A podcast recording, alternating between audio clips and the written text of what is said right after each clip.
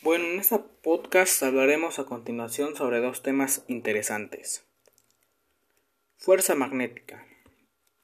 Es la parte de la fuerza Lorentz que mide un observador sobre una distribución de cargas de movimiento.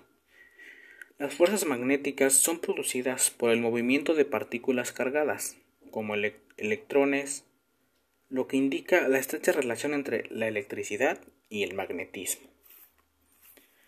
La fuerza entre imanes. Inicialmente, esto se trata de modalizar la fuerza magnética con imanes naturales. Esto a base de una expresión del tipo Fm es igual a Km por mm sobre radio al cuadrado, donde mm son las masas magnéticas que dependerían del tamaño de los imanes donde R va a ser la distancia entre los polos y km, que es una constante de valor, donde km es igual a 10 menos 7 n por s al cuadrado por c menos 2. Esta solo resulta útil para casos con imanes con formas geométricas sencillas que permitan identificar los polos y que estén convenientemente alineados. Los tipos de fuerzas magnéticas son los siguientes. Electroimán de corriente circular. Imán electropermanente. Electroimanes vibradores. Fuentes de alimentación. Y listo. ¿Cómo se calcula?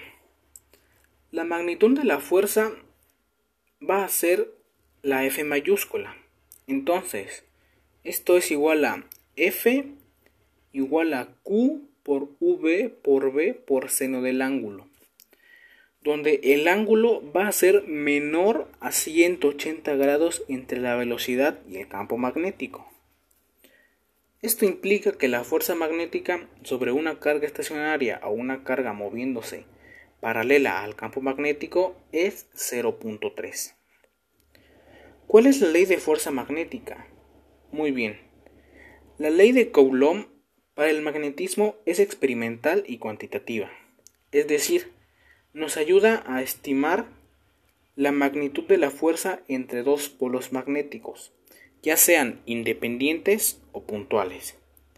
Esta ley establece que la fuerza entre dichos polos en el vacío es directamente proporcional al producto de las magnitudes de las masas.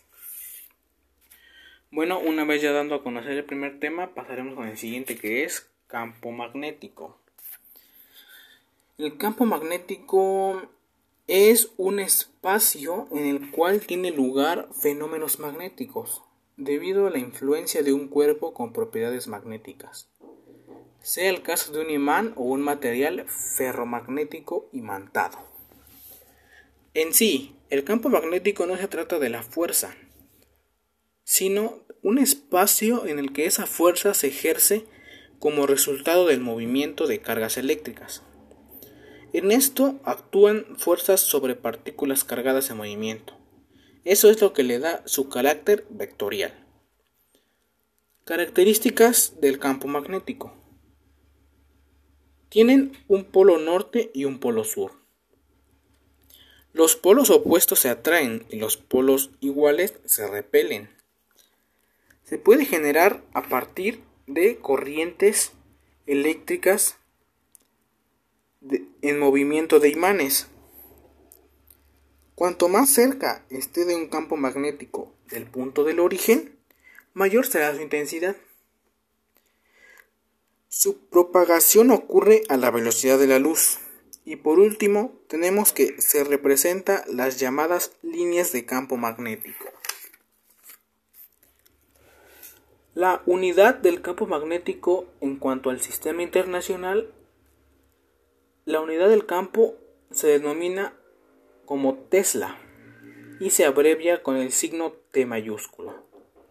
Un Tesla va a ser igual a un Wauer por metro cuadrado. La intensidad del campo magnético. La intensidad va a ser la fuerza que es ejercida en el campo sobre la unidad del polo norte, aplicado en un punto, Para calcular la intensidad del campo magnético se aplica la siguiente fórmula. H mayúscula es igual a F mayúscula sobre M minúscula, donde H mayúscula va a ser igual a la intensidad del campo magnético, F va a ser igual a la fuerza del campo magnético y la M que tendría siendo la masa del polo magnético. Bueno, gracias por por escuchar este podcast. Espero les sirva la información.